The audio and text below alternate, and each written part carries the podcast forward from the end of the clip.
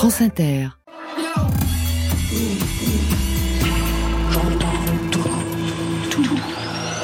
Club. Club. Go. Go. Go. Bonsoir à toutes et à tous et bienvenue dans Côté Club, studio 621 de la maison de la radio et de toutes les musiques. Sixième étage, vous ne pouvez pas vous tromper, c'est suréclairé pour accueillir nos deux invités ce soir, Michel Bernard et Sébastien Merlet. Bonsoir à vous deux. Bonsoir. Bonsoir. Michel Bernard, un parcours de 50 ans consigné dans un livre Somme, quand vous me rendrez visite, c'est le titre. C'est votre histoire de la chanson française et à travers vous, celle du petit peuple de la chanson. On reviendra sur cette expression. Michel Bernard de retour avec un nouvel album aussi, Miette, 18 chansons engagées sur la place des femmes, les communardes, les soignantes, le statut des migrants, mais aussi retour à l'enfance avec, je cite, mes souvenirs miettes de pain, je les regarde avec tendresse, voilà ce que la vie me laisse. À vos côtés, c'est Sébastien Merlet. Il est le commissaire scientifique de la maison Gainsbourg, 5 bis rue de Verneuil à Paris, une maison de collectionneurs célibataires, les murs sont noirs, la moquette est fleurie, un style anglais avec des curiosités, une chambre des poupées terrifiante, un frigidaire transparent, génial, et partout sur les murs, ces muses, Charlotte, Jane, Bambou, Bardot, Marilyn. 22h, 23h, côté club c'est ouvert entre vos oreilles. Côté club, Laurent Goumard sur France Inter. Ouverture avec Étienne Dao, qui est adolescent quand il découvre Serge Gainsbourg, d'abord avec des chansons pop comme dans Initials Baby, l'album de 68, puis Histoire de Melody Nelson en 71. C'est par François Hardy qu'il va rencontrer Gainsbourg. Qu'il m'appelle, dit Serge. Dao hésite, il traîne un peu, Hardy le relance, il finit par contacter Gainsbourg et se rend rue de Verneuil. Et de ce moment-là, dit-il, ont commencé des après-midi que j'ai passé avec lui, une relation régulière jusqu'à la fin.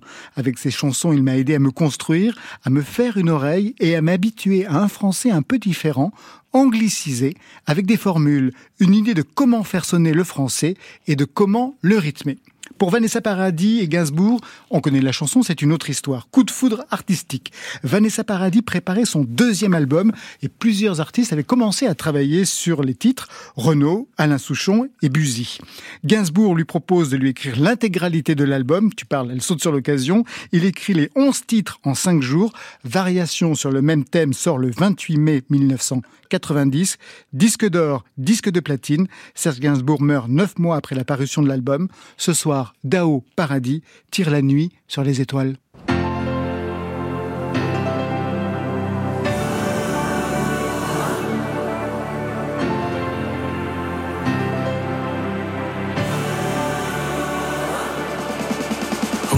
La nuit entière aux portes du désert, à la frontière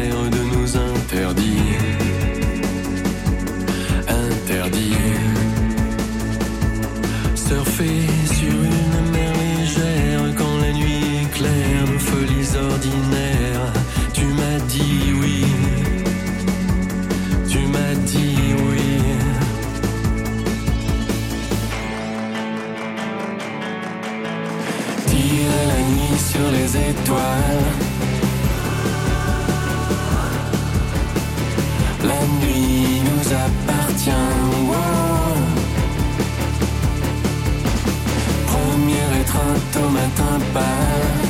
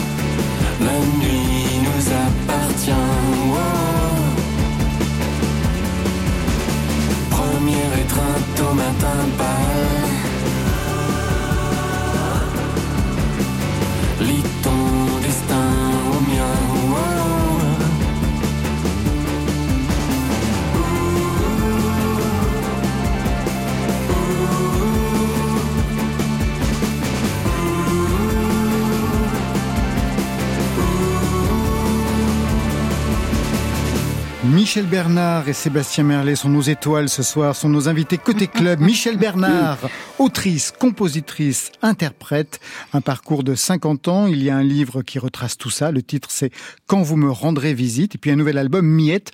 On va rentrer dans le vif du sujet dans quelques instants. Je vous présente Sébastien Merlet, commissaire scientifique de la maison Gainsbourg, entre autres. On vous doit aussi le livre Somme sur Gainsbourg, le Gainsbook, et puis aussi vous supervisez le remastering de sa discographie. Michel Bernard, première question, est-ce que dans votre parcours, dans votre carrière, vous avez rencontré ou croisé Serge Gainsbourg? Et l'inverse est vrai, est-ce qu'il vous a rencontré, est-ce qu'il vous a croisé? Je ne crois pas. Je ne pense pas qu'on se soit rencontrés. Par contre, j'ai beaucoup pratiqué et fait pratiquer les chansons de, de Gainsbourg dans, dans des ateliers que j'ai pu animer euh, à l'école de musique de Villeurbanne, par exemple, où je voilà, il existait une chose qui s'appelait les ateliers chansons. Et là, on s'emparait vraiment du, répertoire, et en particulier du répertoire de, Gainsbourg, qui est d'une richesse euh, folle et puis très, très diverse. Quoi. Vous l'avez repris d'ailleurs sur deux titres. Le premier, La Javanaise, un titre original de 1962. À votre avis,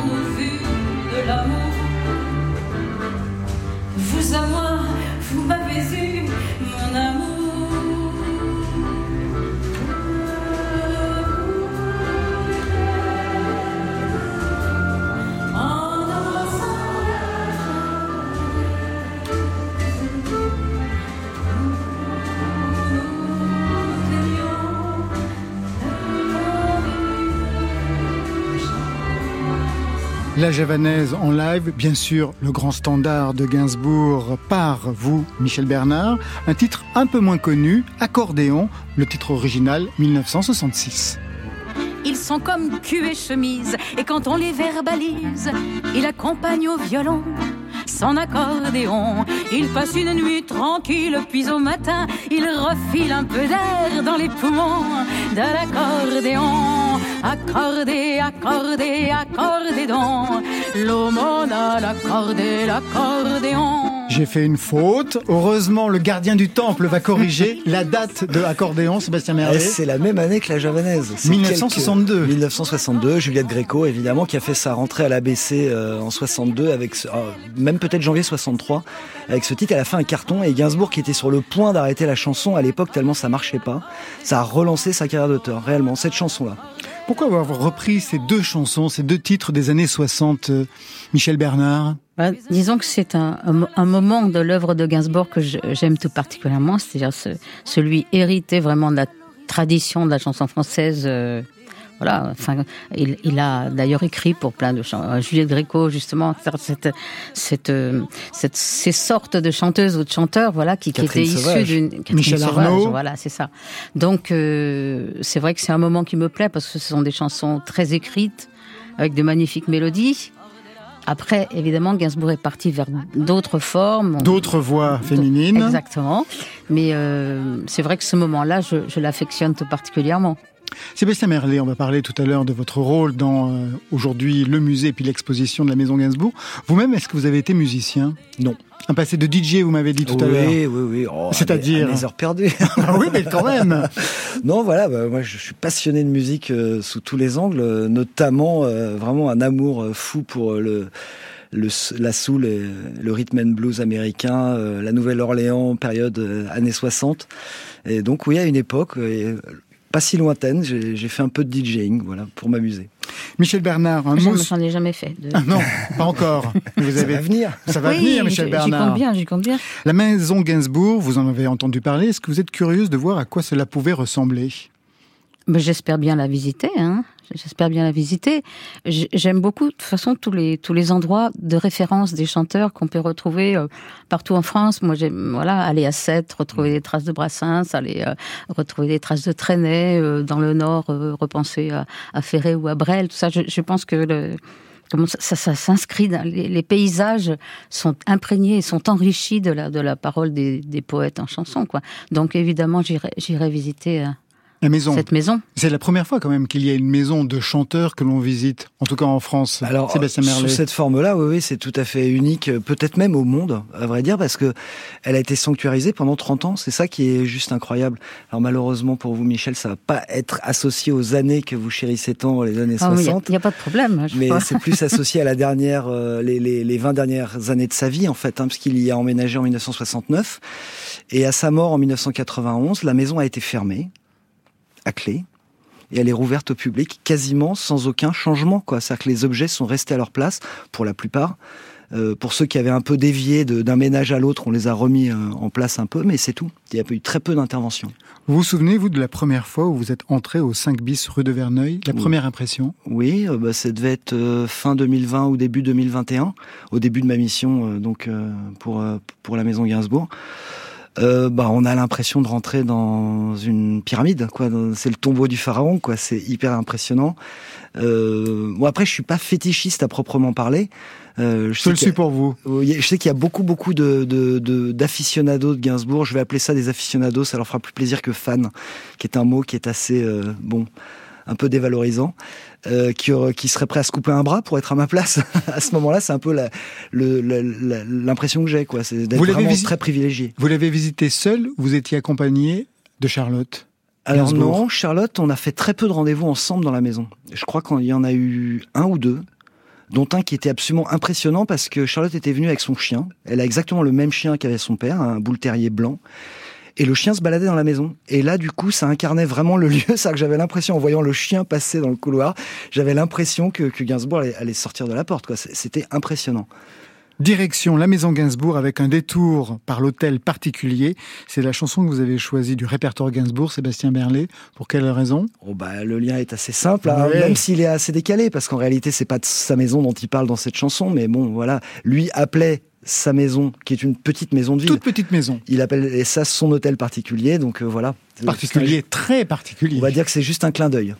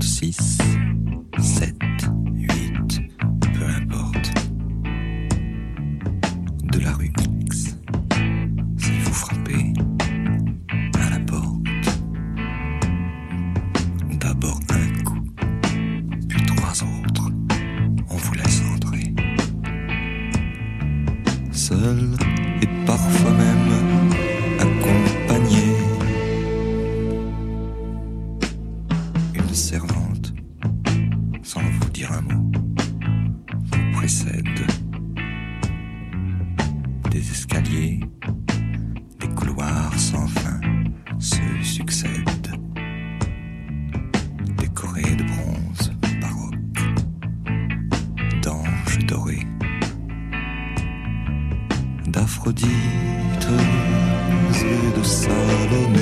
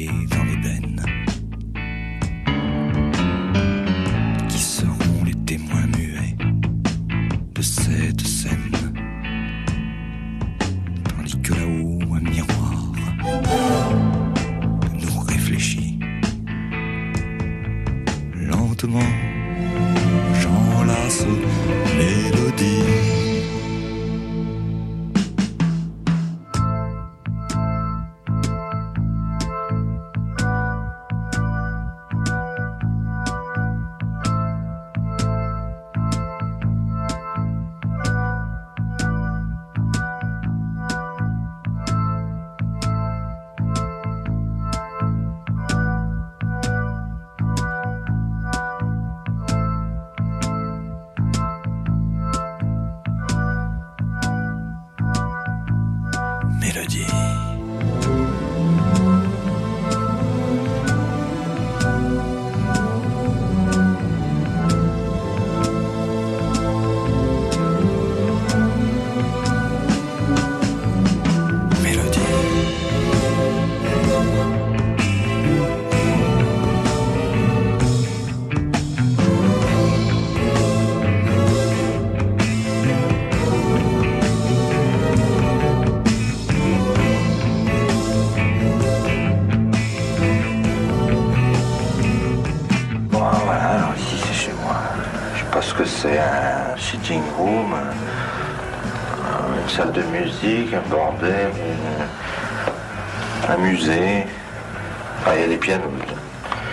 ces pianos électriques et classiques que sortent mes. Bah, toutes ces chansons qui m'ont donné une certaine notoriété. Magnéto, Ah, ici, ordonnance des objets, ça me vient de. Ce sont les retombées de mes études d'architecture et de peinture. Tout est. C'est un désordre apparent, mais en fait, tout est calculé selon des rythmiques particulières. Ici, des diagonales, des courbes. jamais de, jamais de parallèle, c'est-à-dire ça c'est impossible. Ça c'est absolument impossible. Donc ces enfants qui rigolent. Les enfants qui rigolent, la maison de Gainsbourg, c'est tout ça, c'était tout ça. Un commentaire sur ce qu'en dit Gainsbourg. Sébastien Merlet, il prononce le mot musée dans cette archive. Oui, bah, ce qui est bien, c'est comme il dit à peu près tout ce que j'aurais pu vous dire. J'ai pas, j'ai pas grand, chose à ajouter. Non, ce que je trouve très intéressant dans ce qu'il dit, euh, c'est surtout euh, sur le, le, la déco, la façon qu'il a d'aménager l'espace, qu'il hérite de ses années de peinture et d'architecture. C'est que vraiment, c'est vraiment ça. Son, son ordre, il y a que lui qui le comprend. C'est-à-dire que euh, voilà, il y a effectivement des rythmiques, des, des, beaucoup de choses qui sont alors pour ce que j'ai pu constater et, et, voir moi-même. Euh, il y a pas mal de vis-à-vis, par exemple, des, des, mises en résonance d'objets, simplement en, en, les mettant l'un à côté de l'autre ou l'un en face de l'autre, ils prennent un autre sens ou ils prennent un sens. Euh... Vous pensez à quoi? Je pense par exemple à l'écorché. Euh, il y a un grand écorché euh, taille humaine euh, du docteur Ozu qui date du, du 19e siècle, fin du 19e siècle, qui est mis, euh, qui est qui est mis euh, là tel qu'on l'a redisposé, parce que malheureusement il y a des choses qu'on a été un peu obligé de redisposer dans la maison pour notamment ménager des zones de circulation en public. Mais là on l'a mis en vis-à-vis du buste de Jane. Il y a, il y a un, un, moulage du buste de Jane Birkin euh, à échelle 1, quoi. Et le fait que cet écorché regarde le buste comme ça, ça donne évidemment une résonance tout à fait différente aux deux objets, quoi. Il y a vraiment un souci même de décoration au sens même décoration intérieure, c'est-à-dire les murs sont noirs, la moquette est fleurie un petit peu comme dans les hôtels ou comme dans les maisons anglaises.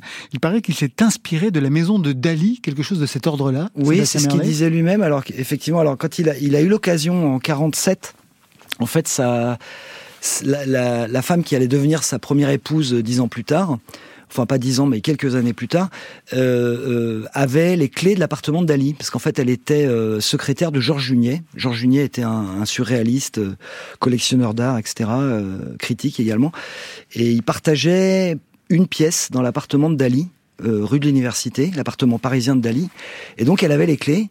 Et un jour, Gainsbourg a pu voir, en fait, euh, je ne vais pas rentrer dans les détails parce que c'est toute une histoire, mais il a pu voir l'appartement et ça l'a marqué à vie. Ça, les murs, euh, notamment les toilettes, euh, tapissées les toilettes tapissées d'astracan, c'est quand même inouï. Quoi. Donc noir. Oui, voilà, avec un luxe insolent, quoi. C'est vraiment une décoration. Moi, j'ai vu quelques photos de, de l'appartement de Dali. Effectivement, tous les murs sont noirs. C'est, il y a un côté à, la fois. Euh, ça, Gainsbourg, dans, le, ce qu'il a marqué, je crois, enfin ce qu'il a marqué, le, choix des murs noirs. Alors lui disait. Euh, les murs des hôpitaux psychiatriques sont blancs. Quand on lui faisait la remarque sur les murs noirs, il répondait ça. Mais en réalité, le noir au mur, on peut s'en rendre compte dans ce studio parce que les murs sont noirs.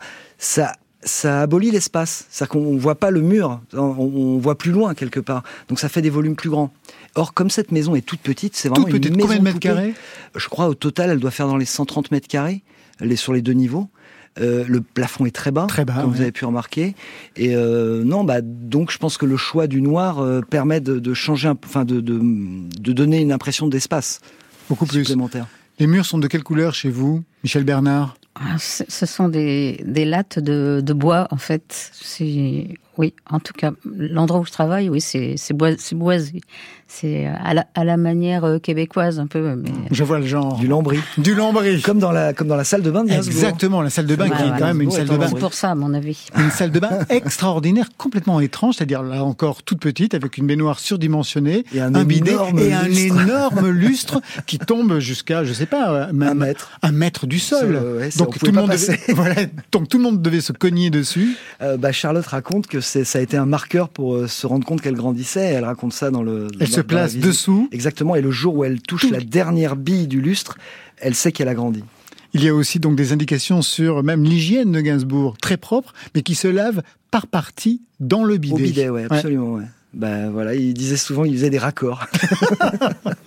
Alors c'est une maison qui se visite, pas plus de deux, ça c'est formidable, avec un casque sur les oreilles, et c'est la voix, on le sait maintenant, hein, de Charlotte Gainsbourg qui nous guide. Retournez-vous, entrez.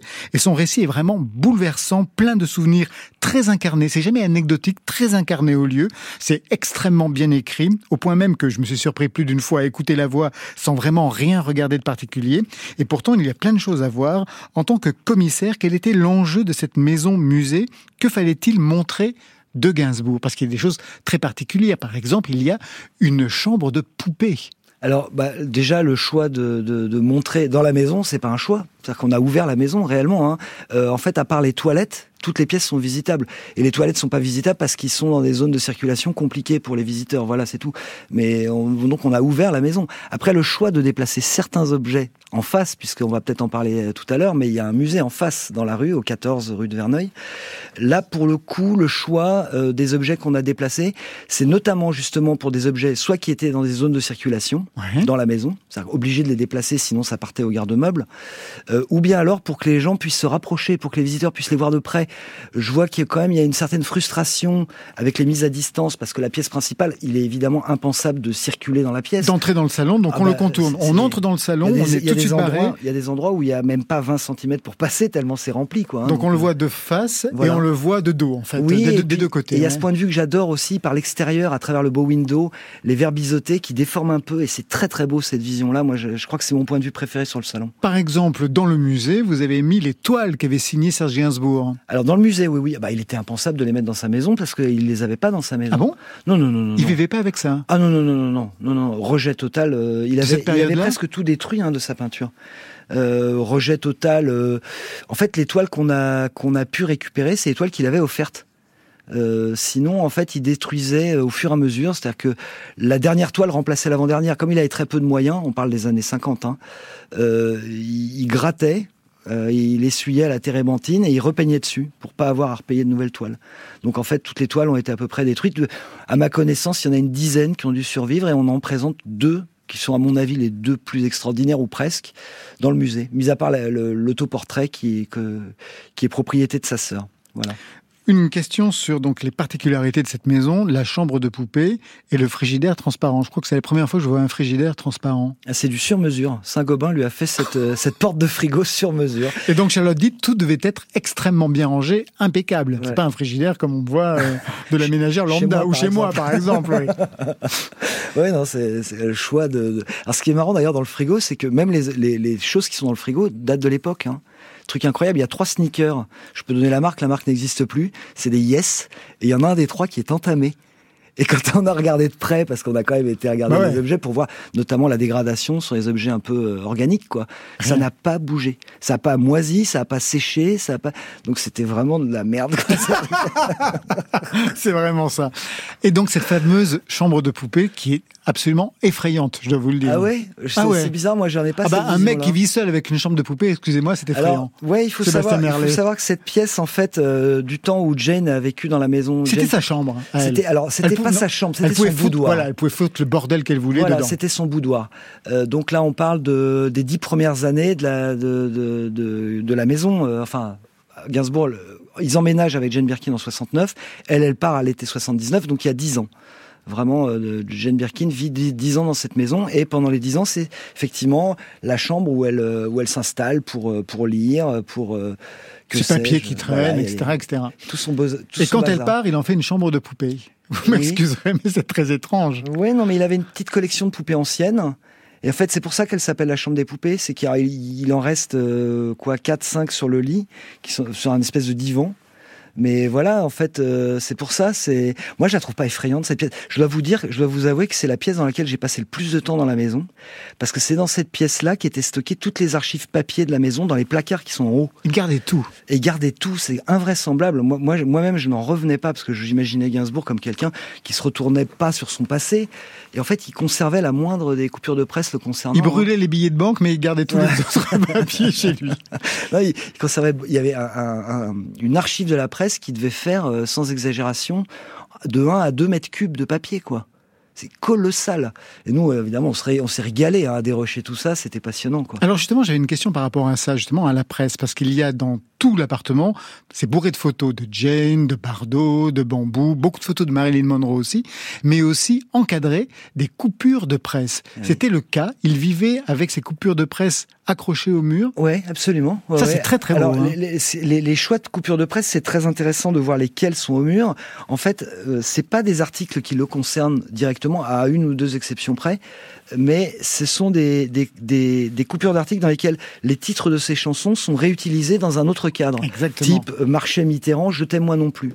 Et il y a tout un, un, un pan de mur comme ça, avec une dizaine de, de coupures de presse, où le titre Je t'aime moi non plus est repris à toutes les sauces, de, de cette manière-là. Et lui, alors, pour lui, c'était le, c'était le sacre ultime. C'est-à-dire que le- les mots qu'il avait inventés, l'assemblage de mots qu'il avait inventé, était passé dans le langage courant. Dans le domaine public. Voilà, exactement. C'est- Vous gardez tout aussi, vous faites attention à vos archives. Michel Bernard? J'ai gardé oui, toutes mes archives, mes, les programmes, les articles de presse, oui, je les ai gardés. Mais j'y étais jamais retournée. J'ai été obligée de le faire parce que Il y avait ce livre. il y avait ce livre, donc j'ai été obligée de, de regratter.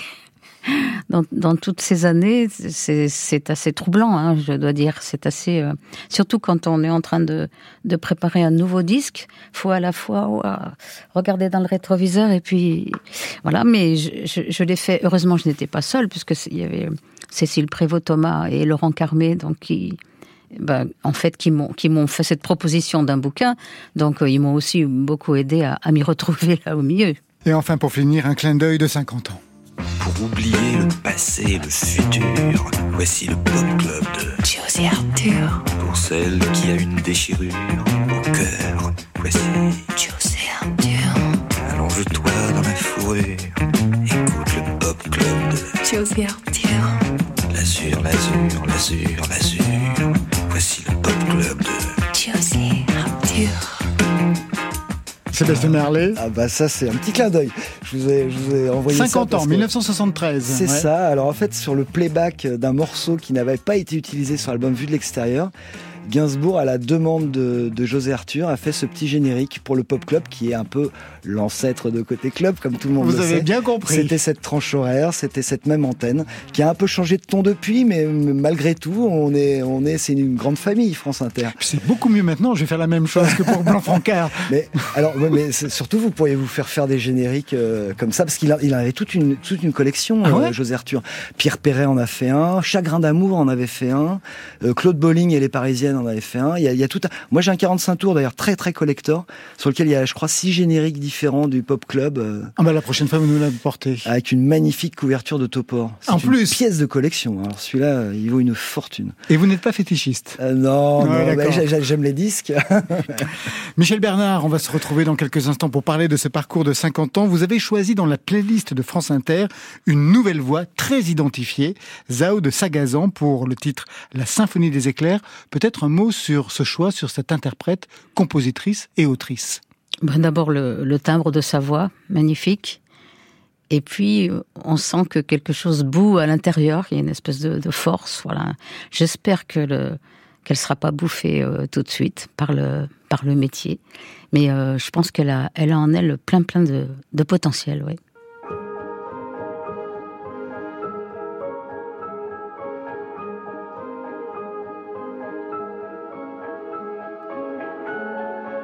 Côté C'est bien, on est dans un truc feutré et tout, c'est pas mal. club. Le son est bien là. Mais oui, le son est bon. Sur France Inter. Il fait toujours beau au-dessus des nuages, mais moi si j'étais un oiseau, j'irais danser sous l'orage, je traverserais les nuages comme le fait la lumière, j'écouterais sous la pluie la symphonie des éclairs. Dès sa enfance, elle ne savait pas parler autrement qu'en criant tout bas. Pas faute d'essayer de les retenir, s'écrier ces larmes qui les faisaient tant.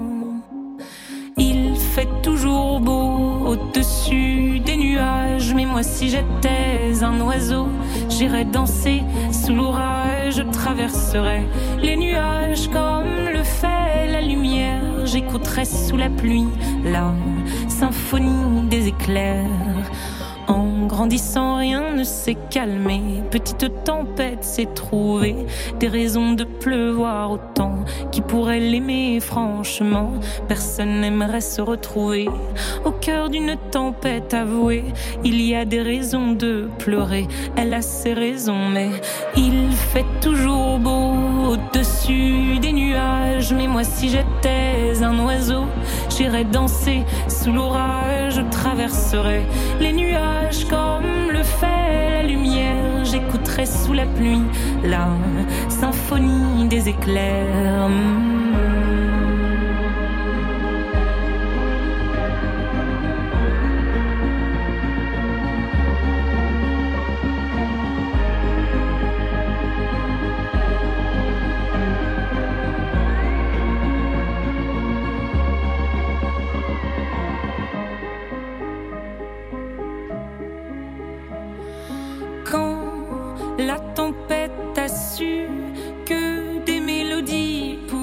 S'échapper du vent et se retrouver dans le cœur des gens, celle-ci s'est dit Nulle raison d'envier le soleil, je ferai danser les gens, rythme de mes pleurs,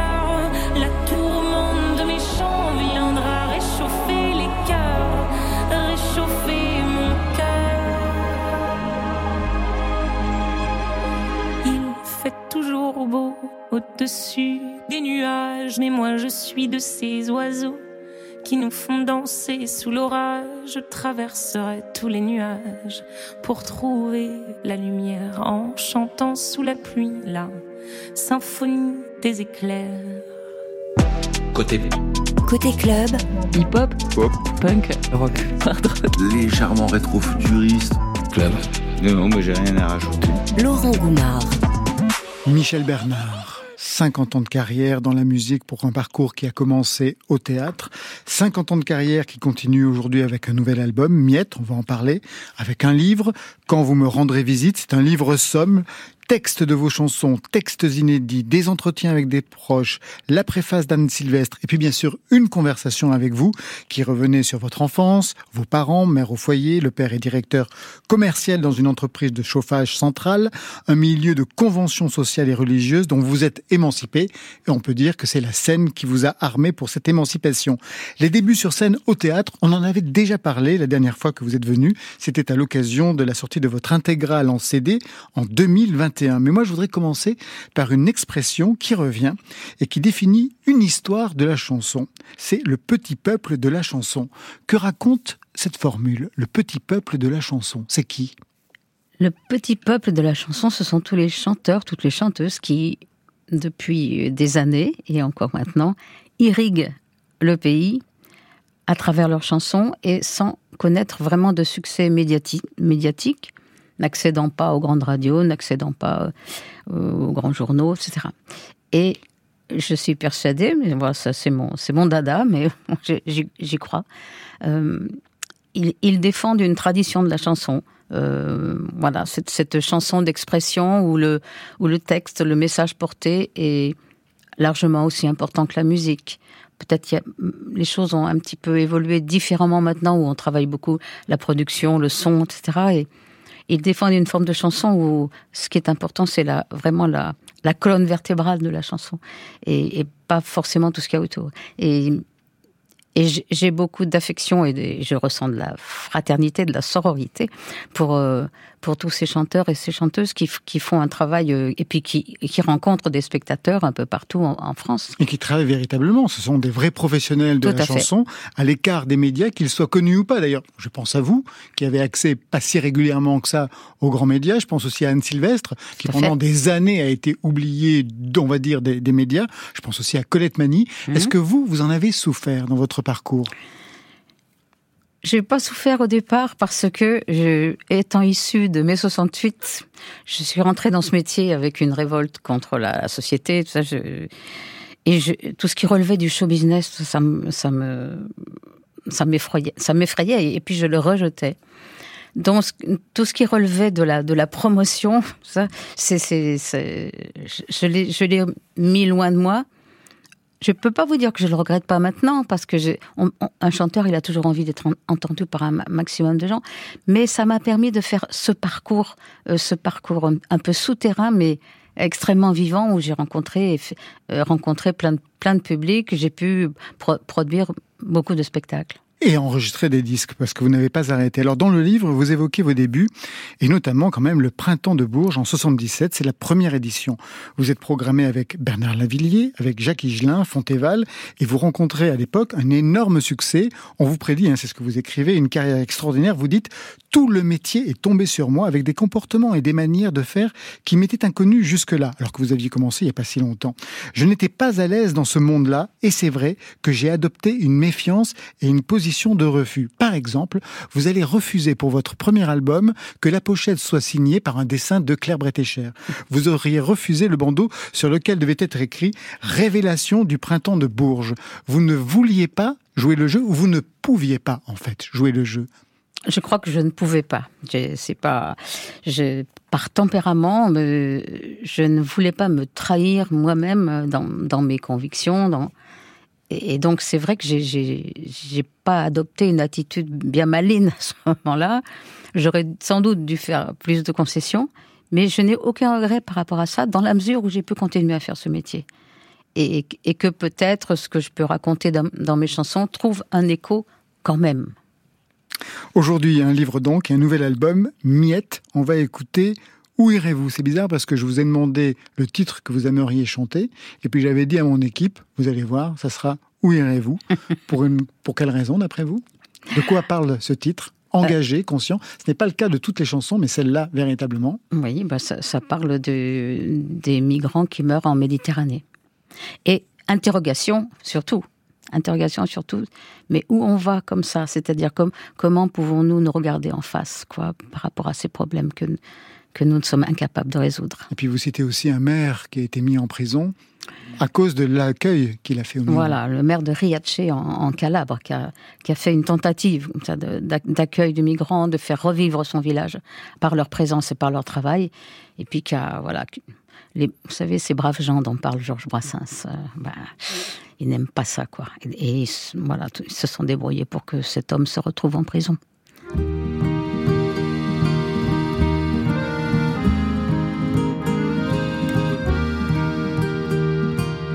Oiseau de Syrie, oiseau d'Érythrée, au fond de la mer Méditerranée. Oiseau de Libye, oiseau de Guinée, les dents de la mer vous ont déchiré. Il y avait dans vos yeux un Eldorado une île au trésor, mais votre radeau était plus léger qu'un fétu de paille. Il a balancé vos rêves à la baille. Où irez-vous maintenant?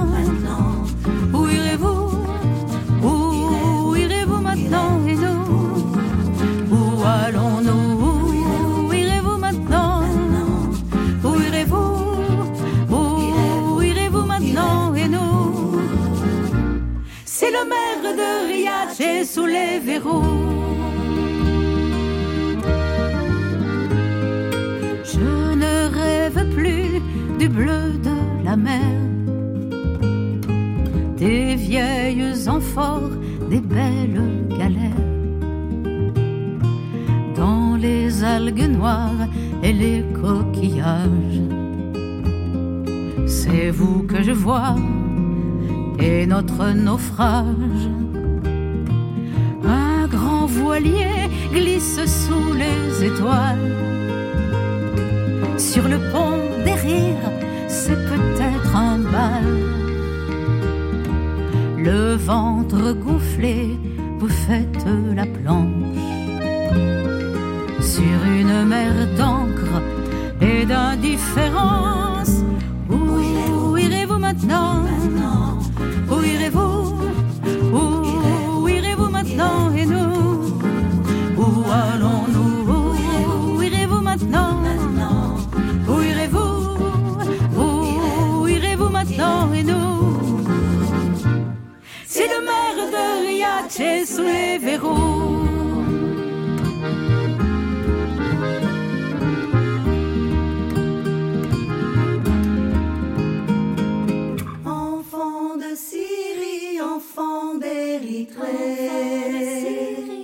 au fond de la mer Méditerranée.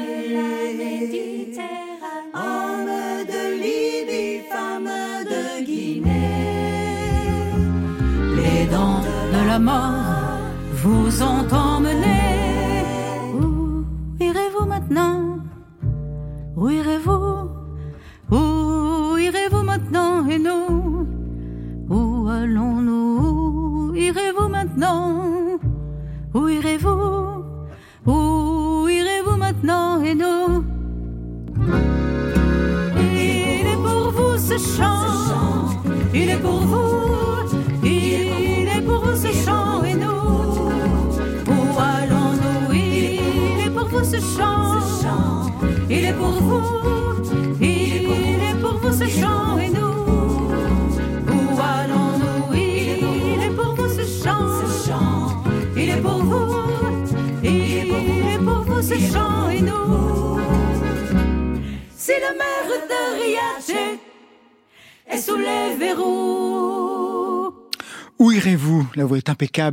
Pour cet album qui fête 50 ans de carrière, extrait de Miette, c'est ce nouvel album Michel Bernard, un album acoustique, contrebasse, guitare, accordéon. Ce n'est pas vous qui en jouez, j'ai regardé, j'ai vérifié et non. je suis pas Mais folle. bah, attends, je suis pas folle. Mais cet instrument, vous le connaissez. Bien sûr, bien sûr. Âme, vous avez commencé avec. Bien sûr, bien vous sûr. en êtes acheté un à 19 ans et 20 ans alors qu'il y avait un piano à la maison. C'était quoi Pour lutter contre pour le piano sortir, familial sortir de chez mes parents, oui, oui. Et puis, Ah bah l'accordéon, c'est le meilleur instrument pour sortir. Exactement, vivre ma vie, aller chanter dans les rues, des, des chants populaires, des chants de lutte, etc. Quoi. La belle époque où on, on croyait qu'on allait changer le monde. Vous n'y croyez plus?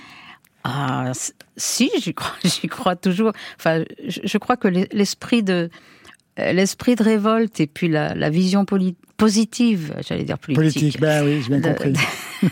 je, pense qu'il faut surtout pas la perdre, surtout euh, à des moments totalement désespérants comme ceux que nous vivons en ce moment. Acheter un accordéon, c'était donc un acte de résistance, d'émancipation, sortir de chez soi. Mais s'accompagner à l'accordéon quand on chante, c'est pas la même chose. Est-ce que c'est s'avancer avec une armure, une carapace? Je vous parle de ça parce que c'est un instrument qui a du souffle. Et pour chanter avec, on chante d'ailleurs avec ou contre lui? Michel Bernard. C'est aussi un combat, vous avez raison. Il faut, il faut défendre euh, sa voix face à la, à la puissance, euh, la puissance sonore de l'accordéon et puis sa puissance d'évocation. Mais euh, au contraire, justement, la, la voix passant par-dessus, quelque part, elle gagne en force, elle, gagne en conviction. Et moi, c'est un instrument que, que j'adore, mais j'ai- le bon goût de m'adresser aussi à d'excellents accordéonistes, plutôt que de- d'en jouer seulement moi, qui fait un accompagnement relativement sommaire de mes chansons. Mais euh, par exemple, David Venitucci, qui Ah, joue dans le... Dans le Formidable. Dans, Vous le connaissez, Sébastien livre. Je Merlet le connais, j'ai fait ses pochettes. Ah bon Mais avec, avec Annick Cizaruk, euh, il faut former un duo absolument mais extraordinaire. Ouais. J'encourage tout le monde à aller voir ça. C'est moi, ça a été un choc de les Tout voir fait, sur scène et d'écouter leur disque d'ailleurs sur, sur, euh, sur le. Enfin voilà, je vous laisse parler, hein, mais je vous pique pas l'antenne, mais, Non, non, mais je suis je, très je- heureux qu'on je se vous retrouve suis autour de dans, ça. vo- dans votre, Ouais, votre on- on- enthousiasme. On peut leur faire un coucou au passage. Tout à fait, tout à fait. Vous êtes donc une chanteuse qui projette sa voix. Oui, tout à fait. Oui, c'est pas que j'ai de la peine avec le, les chansons murmurées, non. Euh, même avec l'âge, j'ai- acquis un petit peu de douceur aussi. J'ai- J'aime bien chanter doucement, mais, mais quand même, le, voilà, la voix qui, a, qui arrache, ça me, ouais, moi, ça me fait du bien. J'en ai besoin. Alors on va entendre justement les tout débuts de Michel Bernard en enregistrement. C'était donc en 1977 ou 78, premier album. J'ai voulu voir par quel titre vous finissiez l'album. C'est La déprime. C'est une chanson de déprime que je chante quand tout fout le camp. Les paroles ne sont pas bien fines, mais c'est sur un petit air pimpant. C'est la chanson des illusions, sur l'amour dont on nous bassine. Même s'il s'est déboutonné, il sent toujours la naphtaline.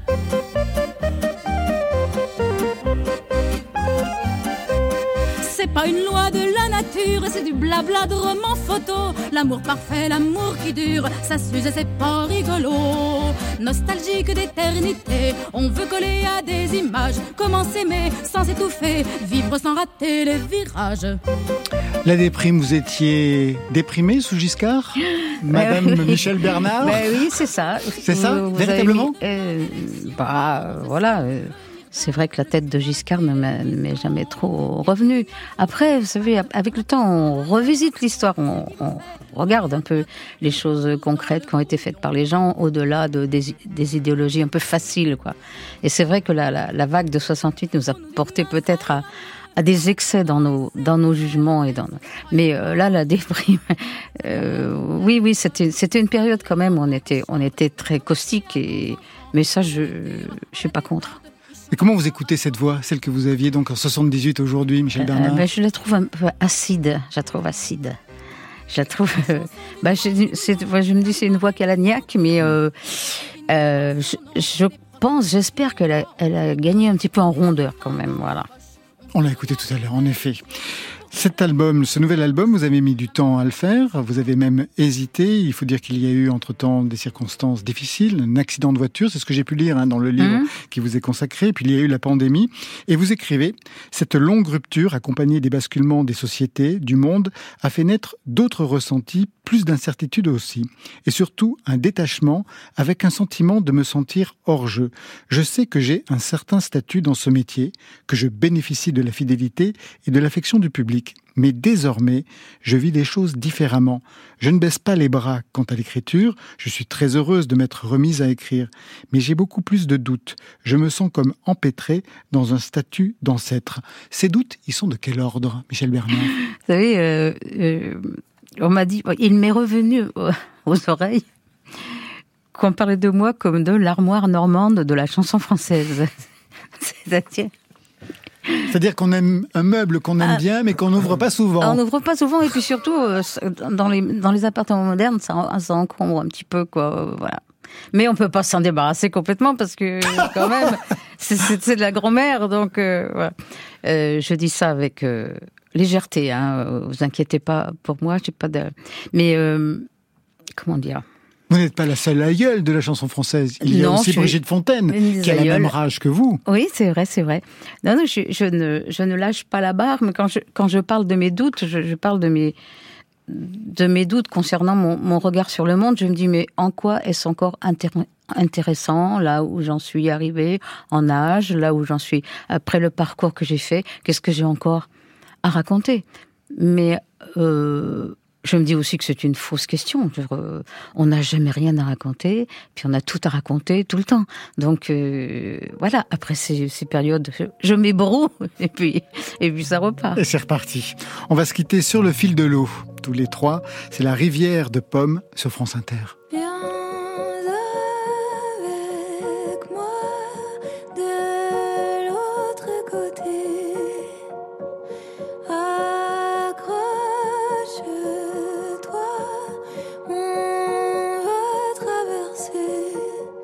Retiens ton souffle si tu peux. Ne t'arrête pas, ferme les yeux. Il te faudra parfois te cacher. Braver le froid, sentir le danger. Mais souviens-toi. C'est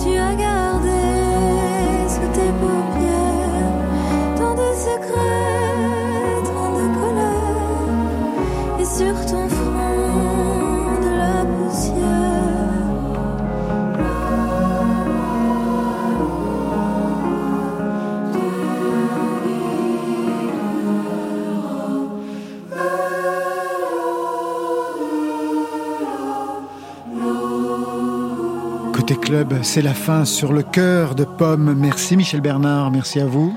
Merci à vous. L'album s'appelle Miette et le livre Quand vous me rendrez visite, c'est aux éditions EPM. Vous serez vendredi prochain à Villefranche-sur-Saône et dimanche au Café de la Danse à Paris. Sébastien Merlet, merci à vous. Merci. La maison Gainsbourg se visite uniquement sur rendez-vous en allant s'inscrire sur le site. Je rappelle aussi votre livre, votre somme, Gainsbourg aux éditions Segers. Ça, c'était pour aujourd'hui. Demain.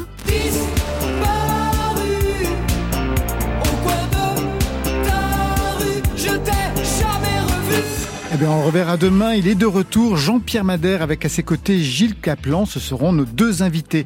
Un grand merci à celles et ceux qui donnent tout pour la musique chaque soir. Stéphane Le à la réalisation, à la technique, Benjamin Troncin.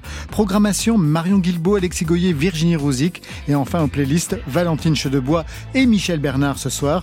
Côté club, c'est terminé. Et puis voilà. C'est bien cela que vous chantez, Michel Bernard. Et puis voilà. Et puis voilà. Bonne fin de soirée. Stop. Bon, ben ça va. Stop. Stop. Bravo.